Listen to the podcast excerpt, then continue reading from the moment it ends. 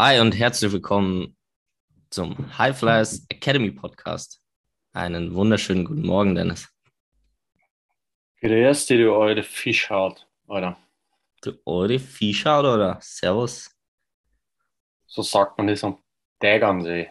Tegernsee. Tegernsee schreibt man mit D-E-G-E-N-S-E-E.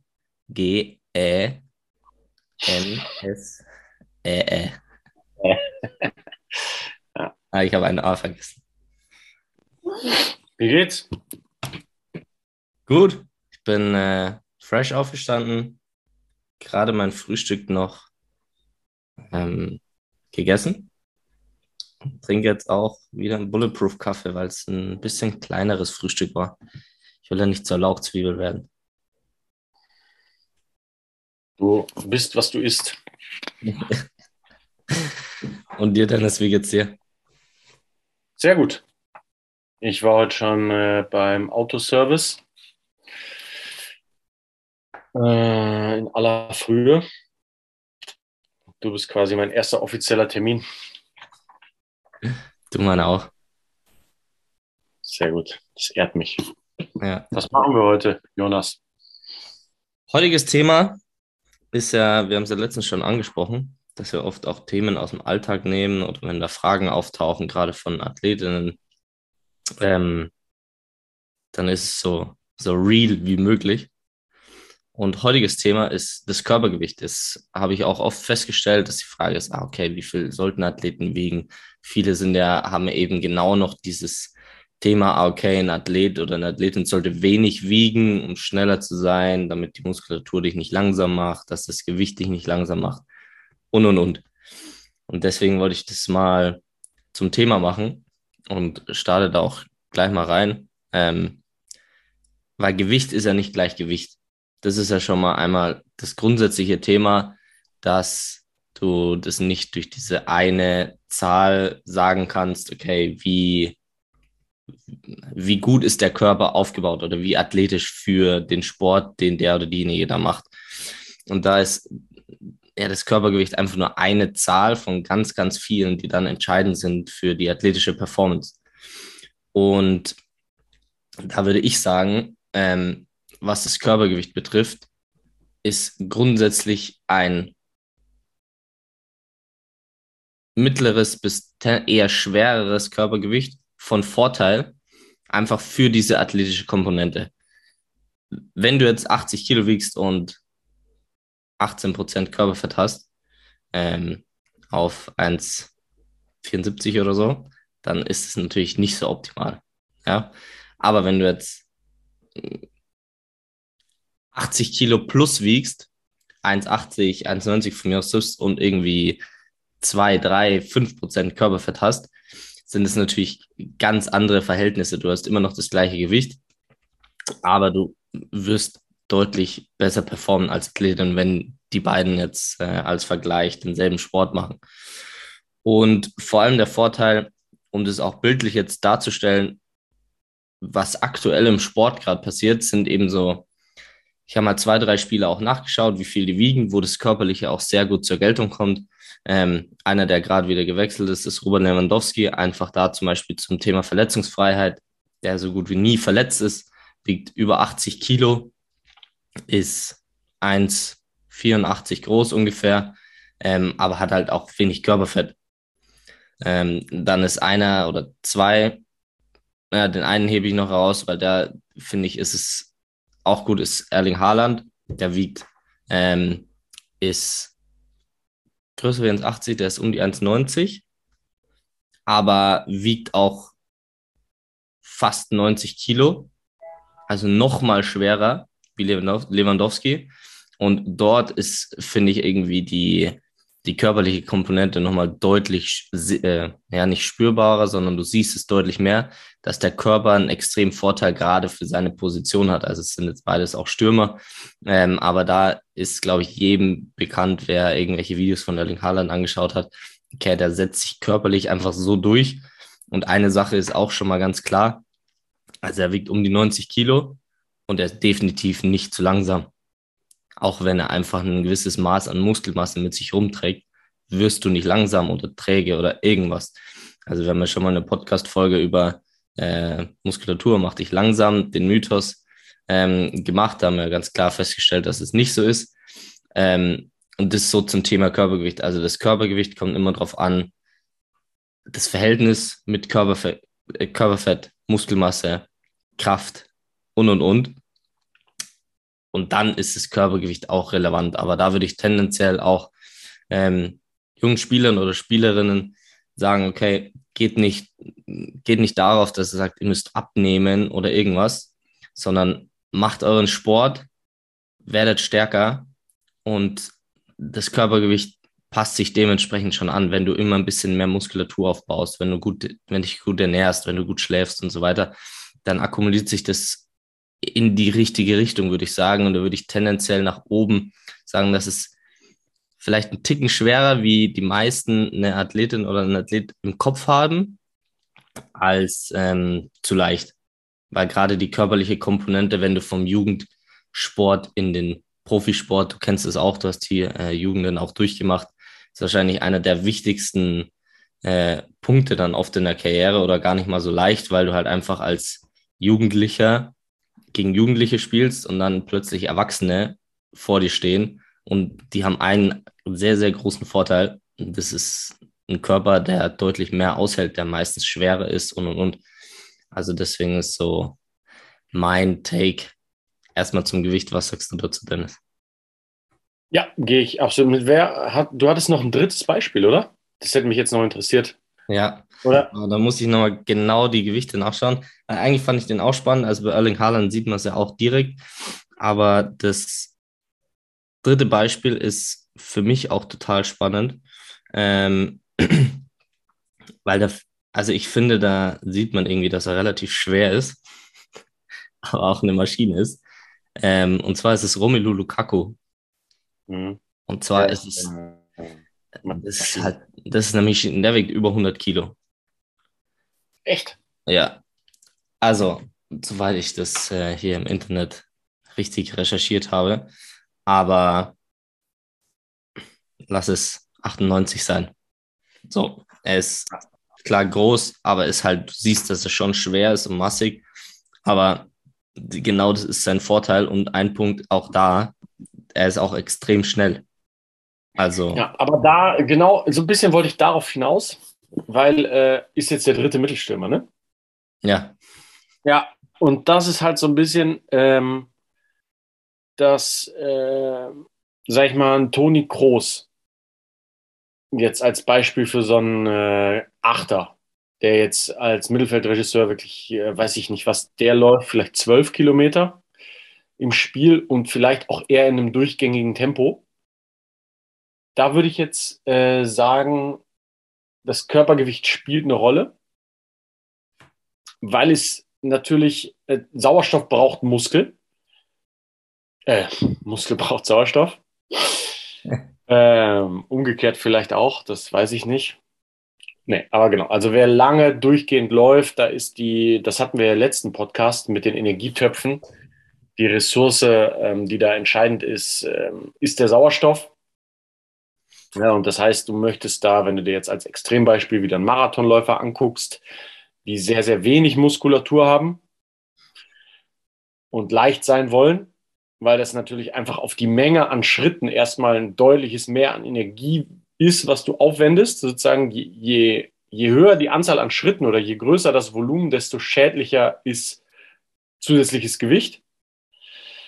Ähm, und bei den drei Mittelstürmern, die traben halt nach hinten wo aber nicht mal jetzt der V2 Max, also sozusagen die maximale Sauerstoffaufnahmekapazität, also das, das könnte ich auch mich wie ein Stürmer bewegen, sozusagen als völlig untrainierter in dem Bereich, im läuferischen Bereich, ja. Ähm, aber diese Spritzigkeit, die Explosivität, die Hüftstreckung, also das heißt, die Position des Mittelstürmers ist gerade im heutigen Fußball eine sehr kraftdominante Sportart. Das heißt, du hast verschiedenste Anforderungsprofile. Innenverteidiger haben das ähnlich. Ne? Die müssen auch groß und explosiv sein, weil die eben natürlich auch direkt gegen Stürmer spielen. Das heißt, sie müssen diese zwei, drei Schritte auch mitgehen können, mit tiefen Körperschwerpunkt, ähm, ein, zwei schnelle Schritte.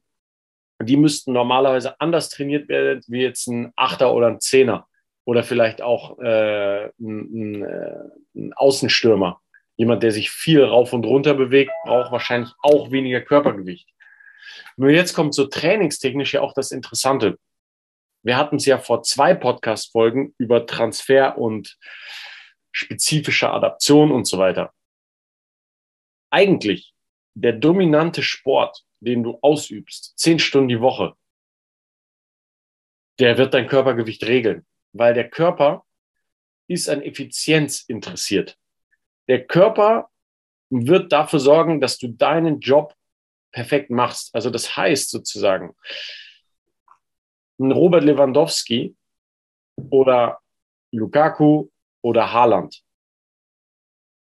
tun sich auch wenig, äh, tun sich auch leichter damit, so einen Körper zu halten als ein Toni Kroos. Weil der Körper wird automatisch bei einem Achter oder Zehner Muskulatur runterfahren. Weil er sagt, das, ne, das limitiert mich in meiner Performance. Also sozusagen, der, der Körper ist immer interessiert an Effizienz. Und für einen äh, Mittelstürmer ist es heutzutage sehr, sehr effizient. Es gibt ja da auch diese, diese Studie, der Marktwert korreliert mit ähm, 5 Meter Sprintzeiten von Stürmern. Ne? Also je schneller der Stürmer, desto höher der Marktwert. Weil Tore schießen gewinnt Spiele und bringt dementsprechend sehr, sehr viel Geld. Und das machst du als Stürmer nur durch Explosivität und du bist halt eher kraftdominant als jetzt meinetwegen Außenspieler. Und so kannst du das halt nicht nur auf Positionen im Fußball denken, sondern auch auf Sportarten. Also sozusagen Volleyballspieler. Da würde ich jetzt auch dazu tendieren, wie du das eben gesagt hast. Also du brauchst ein optimales Verhältnis, da, da ist wieder die Relativkraft entscheidend. Also schön ist, wenn du sehr, sehr viel Kraft im Verhältnis zu einem relativ geringen Körpergewicht hast, sozusagen. Ne? Du bist relativ stark. Dein Körpergewicht ist nicht zu hoch, weil das würde dich wahrscheinlich auch im Volleyball limitieren. Du hast ja jetzt auch ein Hochspringer, wird zum Beispiel nie unfassbar schwer sein. Ein Diskuswerfer hingegen schon. Ne? Mhm. Ja, und im Volleyball, im Volleyball wäre wahrscheinlich jetzt die fünf Kilo mehr im Verhältnis dann oft eher in Richtung auch Verletzungsprävention, wenn wir um wieder um Hypertrophie, also Muskelmasse ist ja auch ein großer Faktor in Verletzungsprävention. Es ist eher ein Benefit als ein Hindernis. Also ich glaube auch, dass dieses Ding, ja, ich muss ein bisschen abnehmen, ist oft der falsche Weg sondern der Sport wird eh dich dazu machen, was du, was du brauchst. Ähm, aber jetzt da über Ernährung, sich irgendwie Kalorienrestriktionen oder so, ist für Sportler meistens keine gute Idee, sondern lieber die fünf Kilo funktionale Muskelmasse, weil Muskelmasse tut was für dein Spiel. Körperfett tut's nicht. Aber normalerweise, wenn, wenn Hormone und so weiter im Gleichgewicht sind, sollte der Körper eigentlich perfekt zu deinem Sport adaptieren wenn du jetzt in diesem Alter bist, irgendwie 13, 14, 15, 16, ähm, kommt es auch vor, wenn ich da mit Athleten arbeite, dass, dass man eine Hypertrophiephase mal einschiebt. Das heißt also wirklich über relativ hohe Wiederholungszahlen im Kraftraum wirklich gezielt die Muskelmasse hochbringt, einfach aufgrund dessen, dass du hormonell einen großen Vorteil hast, dadurch, dass Testosteron durch Muskulatur ähm, gefördert wird und Testosteron im Vergleich zu Cortisol ist ein Riesenindikator für Regeneration. Also je besser Testosteron zu Cortisol, Cortisol als Stresshormon, Testosteron quasi als äh, ja, männliches Sexualhormon, aber auch Hormon der Leistung. Je besser da das Verhältnis, desto besser deine Regeneration, desto besser deine Gesundheit, desto besser deine Performance auf dem Spielfeld. Und da hilft halt Muskelmasse. Und bei so in Anführungsstrichen Late Bloomern, die dann gerade im Basketball, wo ich ja viel unterwegs bin, vielleicht schon zwei Meter groß sind, aber sich sehr schwer tun mit Aufbau von Muskelmasse. Da kann es dann auch sein, dass ich mal in Richtung, ähm, kommen wir packen dir in einer Offseason fünf bis zehn Kilo funktionale Muskelmasse drauf über höhere Rep Ranges, über einen hohen Konsum von Protein und Kohlenhydraten und so weiter. Da muss die Ernährung dann auch angepasst werden, um den wirklich gezielt schwerer zu machen, um, wie du das eben sehr schön gesagt hast, auch wenn du talentiert bist, spielst du relativ früh in Herrenmannschaften mit. Und da musst du körperlich, wenn du einfach diese Muskelmasse nicht hast, ist es halt sehr wahrscheinlich, dass Verletzungen passieren, ne? was man ja auch relativ oft sieht bei talentierten jungen Spielern, die relativ früh hoch spielen, dass dann oft die ersten zwei Saisons problematisch sind, weil der Körper eigentlich noch nicht für das Niveau gemacht ist. Also da würde ich auch sagen, das Körpergewicht hilft. Äh, optimales Körpergewicht ist das Ziel, nicht maximales Körpergewicht, aber eben auch nicht minimales, weil das hat einfach, genau, da glaube ich, ist, ist die Tendenz oft bei Spielern, die in Explosivsportarten sind, gerade wo ein Ball im Spiel ist, so zu denken, ich muss leichter sein, weil dann bin ich ja schneller. Und da, das stimmt so eben nicht, ne? sondern optimales Körpergewicht ist das, wo wir hinwollen und im Verhältnis zum Körpergewicht eine auch optimale Kraftentwicklung, wo man sagen muss, da ist es halt wirklich in einem hohen Prozentsatz, 90 Prozent der Fälle so, dass der Spieler zu schwach ist.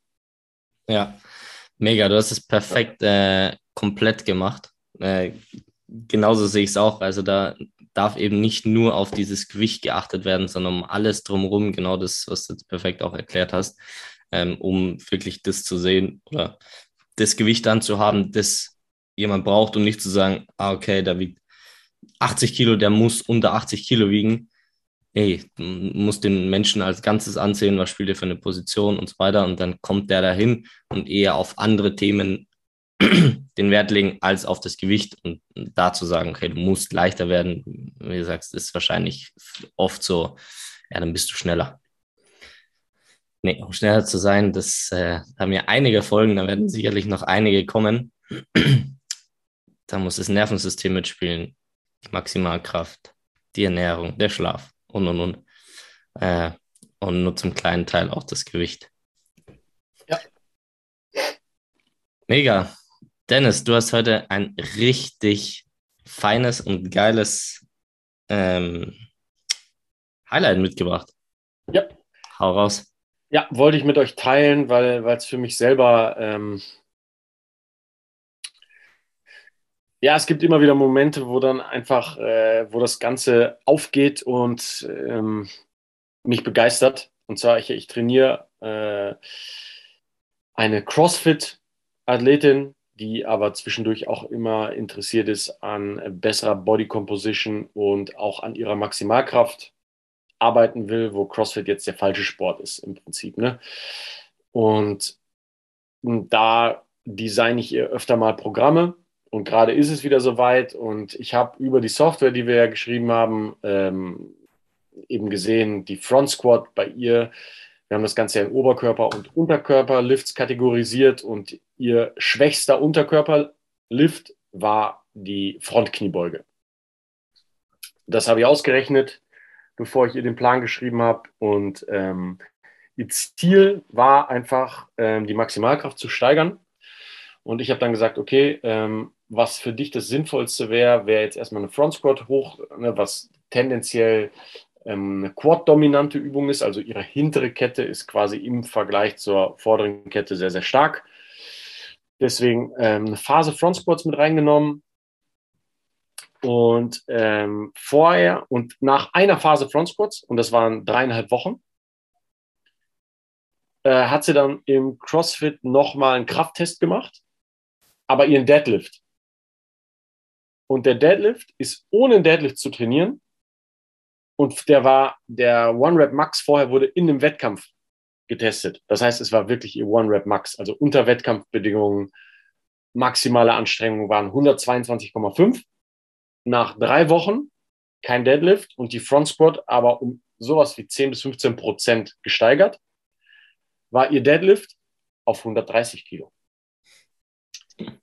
Ne? Und das erinnert mich immer, also da muss ich dann auch direkt dran denken, an die Story von, von Charles Poliquin. Ich weiß nicht mehr, ich glaube, darüber hatten wir auch schon mal ganz kurz im Podcast geredet, wie er diesen Baseball-Pitcher, oder? Was äh, trainiert hat. Die, und die brauchen halt für ihren Sport, glaube ich, eine gewisse. Ich habe noch nie einen Baseballspieler trainiert, ist in Deutschland ja relativ selten. Aber die brauchen eine gewisse Bankdrückleistung. Und auf jeden Fall war das eigentlich sein weakest link und Poliquin testet ihn und trainiert aber, glaube ich, einen Sommer lang nur Außenrotation, macht die Außenrotation 20 Prozent stärker ins Blaue hinein und ähm, dann geht die äh, Bankdrückleistung hoch, ohne einmal Bankdrücken zu ziehen. Und das war wirklich das Äquivalent auf den Unterkörper, äh, halt mit so einer Wahnsinnsleistung. Ne? Siebeneinhalb, siebeneinhalb Kilo auf One Rep Max im Deadlift ist halt schon bei irgendwo unter 60 Kilo Körpergewicht. Ne? Ähm, Wahnsinn. Also das sind über zweifaches Körpergewicht Deadlift. Mhm. Ja, und das war für mich wirklich ein Highlight. Und äh, innerhalb von drei Wochen, weil man ja auch immer sagt, auch wir predigen das ja, Consistency is King und so weiter. Aber da sieht man halt schon auch die Übungsauswahl beschleunigt den Prozess schon massiv. Also ja, Consistency ist wahrscheinlich das Wichtigste überhaupt im Krafttraining. Aber das Ganze über gute Entscheidungen quasi den Trainingsprozess doch deutlich effektiver zu machen, das funktioniert schon. Ne? Und dieses, ja. dieser Weak Approach funktioniert extrem gut. Und das hat dann so Compound-Effekt mäßig, also schon, stell dir vor, du über Consistency, aber gepaart mit guten Entscheidungen im Training, was das für einen Unterschied macht. Und das war für mich einfach ein Highlight die Woche, was ich äh, gerne auch mit den Hörern äh, teilen wollte. Und dann mal zu sagen, trainiert hart ja, trainiert konsistent ja, aber trainiert auch smart, weil das, ne, diese smarten Entscheidungen nimmt auch viel überflüssigen Reiz. Also du kannst ja auch durch smarte Entscheidungen, dadurch, dass du weißt, was du trainieren musst, weißt du auch viele Sachen, die du nicht trainieren musst. Und da sind wir dann wieder beim Punkt Regeneration, der auch nur durch eine Entscheidung ähm, deutlich besser wird. Ja. Richtig starkes Highlight danke fürs Teilen, das finde ich richtig cool. Also ich, äh, wir sprechen auch ab und zu drüber. Ich glaube, sie trainiert ja auch regelmäßig und konstant. Ähm, Voll. Und da sowas zu machen, das, ja, das ist ja saugeil eigentlich, weil viele oder Athleten auch, die eigentlich immer eine Übung trainieren. Ja, ich muss ja da stärker werden. Ja, aber vielleicht ist es genau daran. Also es ist schon erstmal richtig, die Übung zu machen, um auch stärker zu werden, aber irgendwann ja, ist recht. Richtig, richtig geil. Hammer. Ja, ja, fand ich auch. Shoutout an äh, Julia. Ich glaube, sie hört den Podcast auch. Mach weiter so. Mal schauen, wo es hingeht. Vielleicht irgendwann Triple Bodyweight. Dann wären wir irgendwo bei 170 Kilo. Ich, ganz ehrlich, ich traue es dir zu. Shoutout auf jeden Fall, ja. Auf jeden Fall dranbleiben. Das ist ganz wichtig. Ich bin gespannt. I keep you updated. So in einem Jahr machen wir nochmal einen Podcast und dann ist das vielleicht wieder das Highlight. Ja, kann ich mir gut vorstellen. Ja. so, von einem krass starken Highlight zu einem fetten Mythos, der auch noch existiert, oder was ich letztens wieder im Kraftraum mitbekommen habe, ähm, den ich gerne basten würde.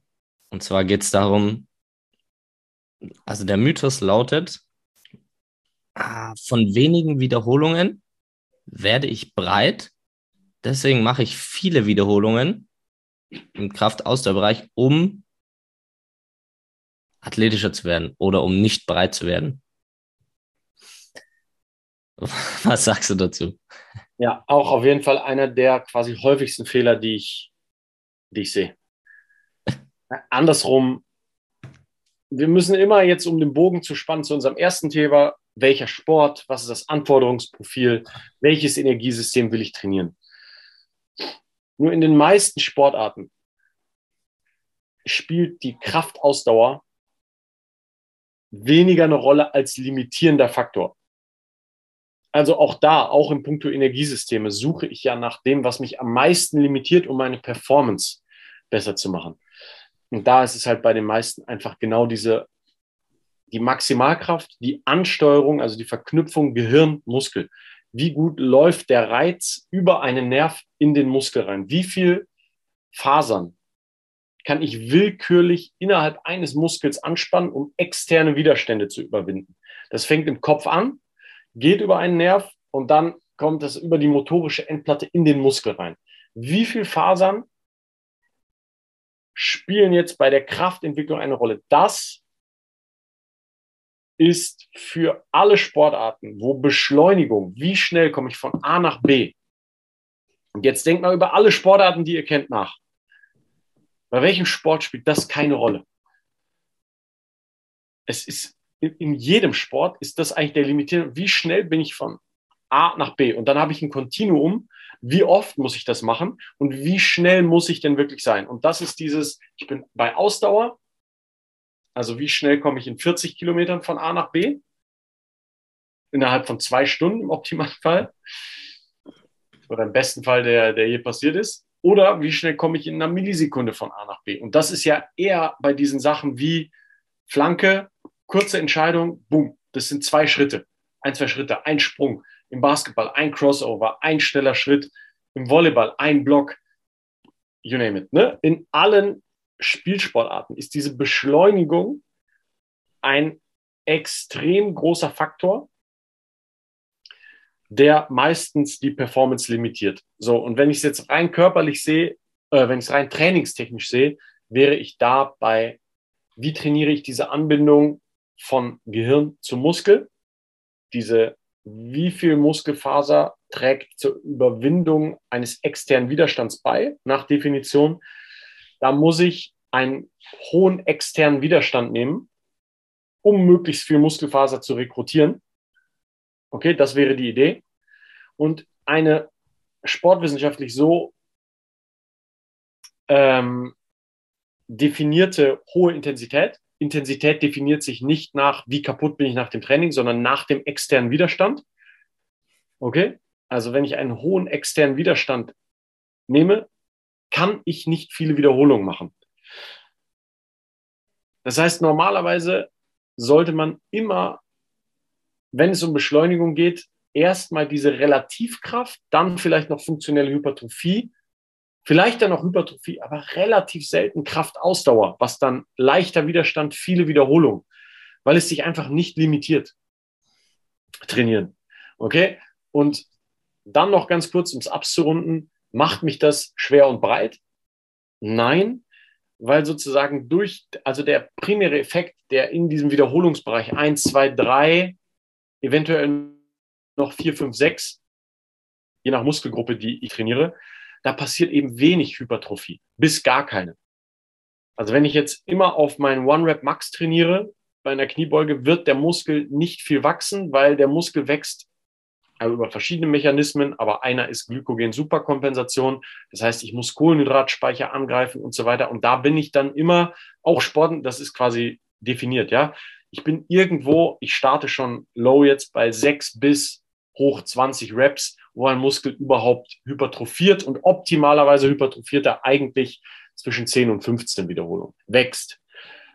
Und das würde mich dann schwer und breit machen. Ja.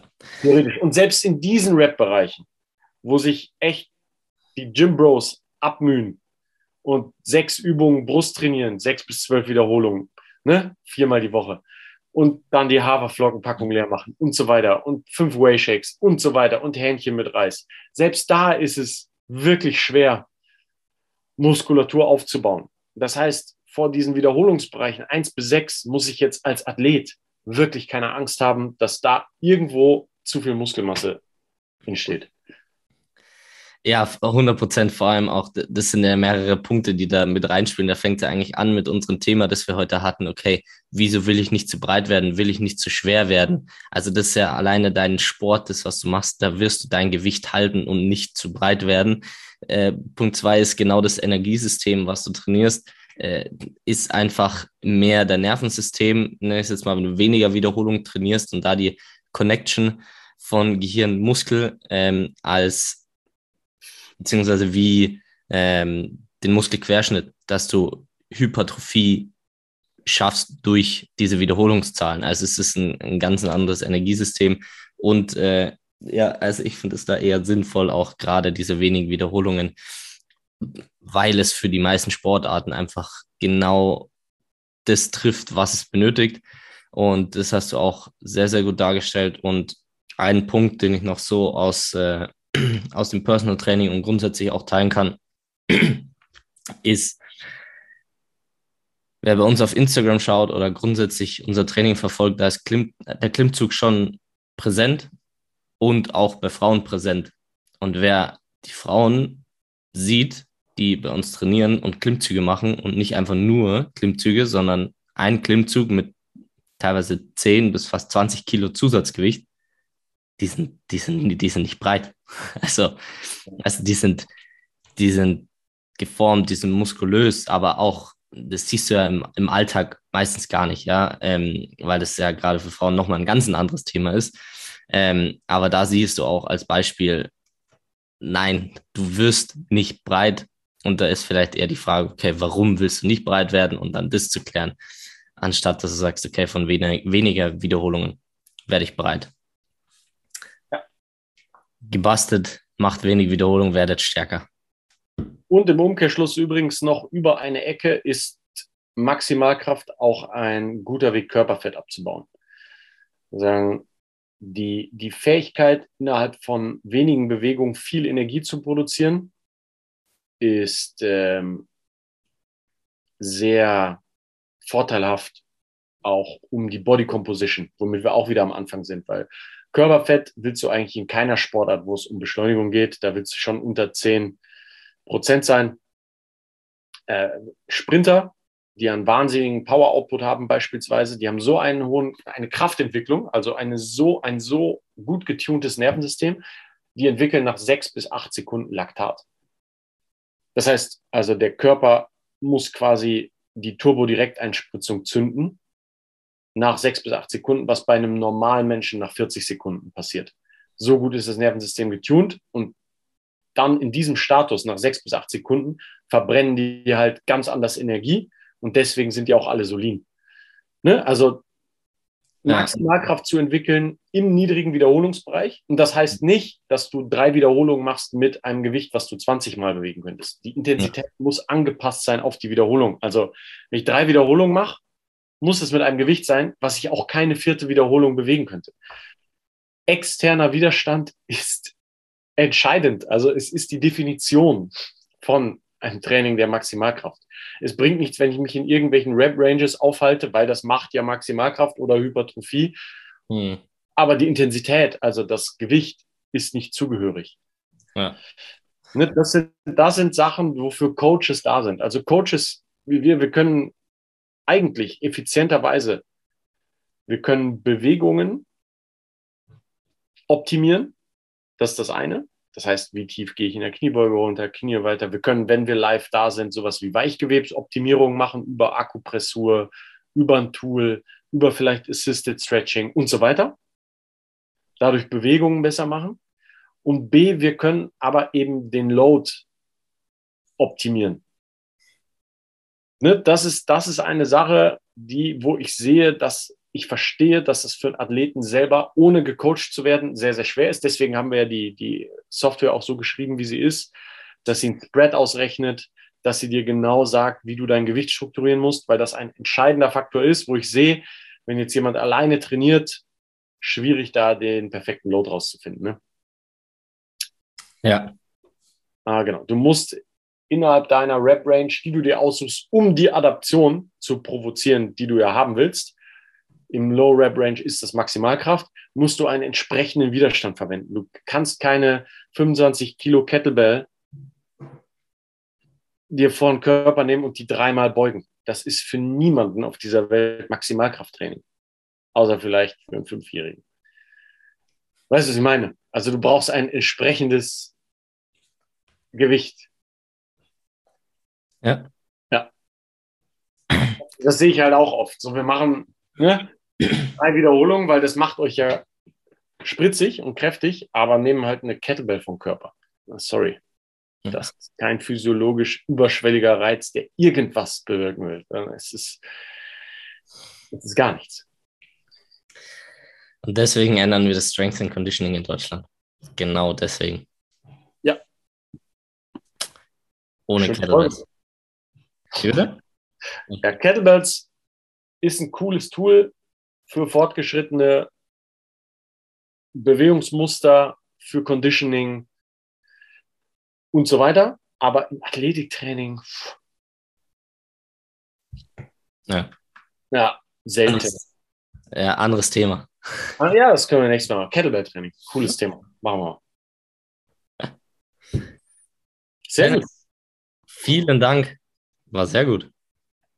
Fand ich auch. Hat Spaß gemacht. War ein sehr sinnerfüllter Morgen. Und jetzt kann der Tag noch besser weitergehen. Yes, sir. Ich wünsche dir einen wunderschönen Tag. Wünsche ich dir auch. Euch auch. Liken, subscriben, teilen. Schreibt uns Nachrichten, liefert uns Input. Empfehlt uns weiter. Lasst euch coachen. Werdet stärker. Dominiert euren Sport. Und hört euch fleißig unsere Podcasts an und saugt das Wissen auf. Yes.